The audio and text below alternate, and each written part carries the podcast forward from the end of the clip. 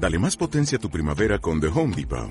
Obtén una potencia similar a la de la gasolina para podar, recortar y soplar con el sistema OnePlus de 18 voltios de Ryobi desde solo 89 dólares. Potencia para podar un tercio de un acre con una carga. Potencia para recortar el césped que dura hasta dos horas. Y fuerza de soplado de 110 millas por hora. Todo con una batería intercambiable. Llévate el sistema inalámbrico OnePlus de 18 voltios de Ryobi. Solo en The Home Depot. Haces más. Logras más. Estás escuchando My Spanish Podcast. Visita mi página web myspanishpodcast.com, myspanishpodcast.com.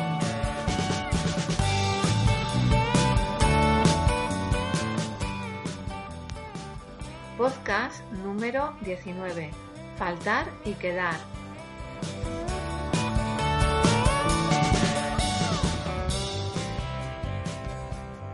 Hola a todos, bienvenidos a un nuevo episodio de My Spanish Podcast.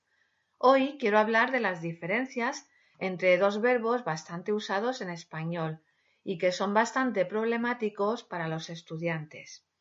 Estos verbos son faltar y quedar. Estos dos verbos tienen muchos significados, pero en algunos de ellos son sinónimos. De ahí la confusión que se crea. Ahora vamos a ver cuándo estos verbos tienen el mismo significado y también algunos ejemplos de cuándo no significan lo mismo. Estos dos verbos tienen el mismo significado en las siguientes frases. Faltan tres días para las vacaciones o quedan tres días para las vacaciones. Significan exactamente lo mismo, que dentro de tres días nos iremos de vacaciones. Por tanto, con la preposición para, cuando hablamos de tiempo, significan lo mismo. Sin embargo, cuando hablamos de tiempo pero no usamos la preposición para, ya no significan lo mismo. Veamos ejemplos. Faltan tres días de vacaciones. Esta frase eh, no tiene sentido. La frase correcta sería nos faltan tres días de vacaciones o me faltan tres días de vacaciones.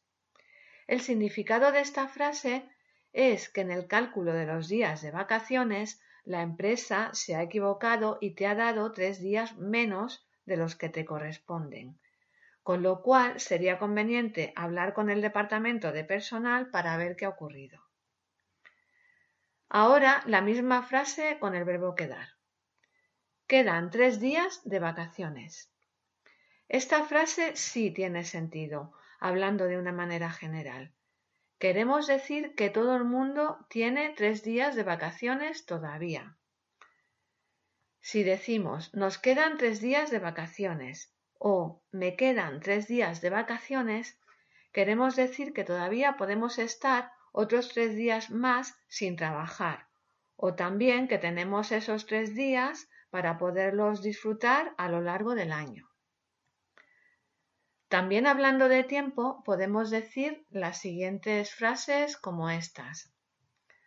Le faltan dos años para jubilarse o le quedan dos años para jubilarse. En ambas frases el significado es que hasta dentro de dos años no puede jubilarse. También con otros periodos de tiempo como semanas o meses podemos usar estas frases. Por ejemplo, faltan dos semanas para mi cumpleaños o quedan dos semanas para mi cumpleaños. Hemos hablado del tiempo. Ahora vamos a hablar de distancia. Vamos a poner algunos ejemplos para explicarlo mejor. Nos faltan 10 kilómetros y nos quedan 10 kilómetros.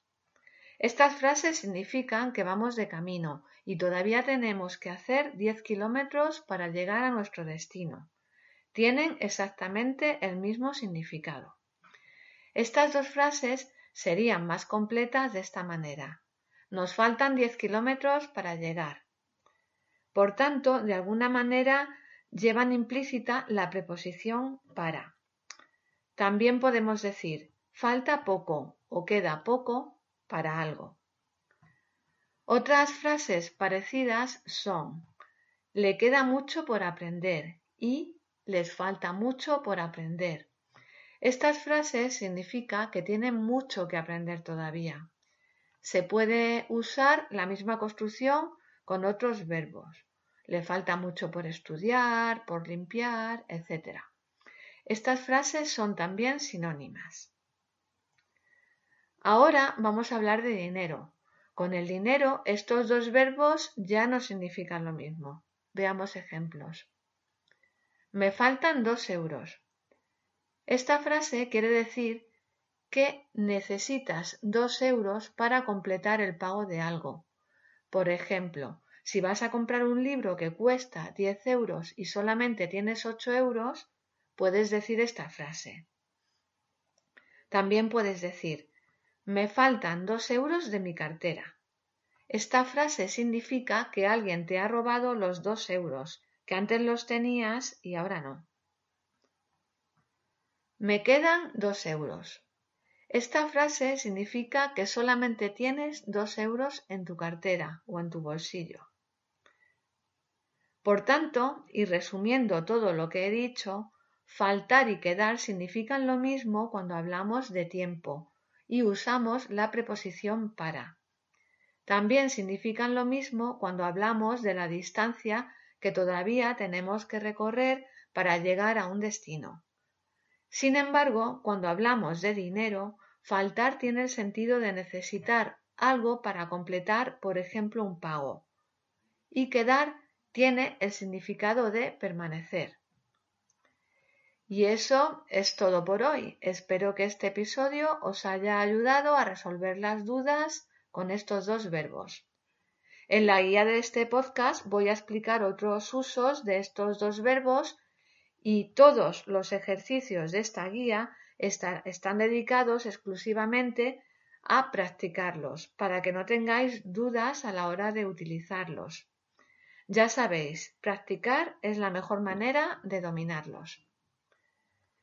Y como siempre, recordaros que la guía está en mi página web www.myspanishpodcast.com y además de esta guía, en mi página web hay muchos materiales para practicar español con ejercicios de gramática muy útiles.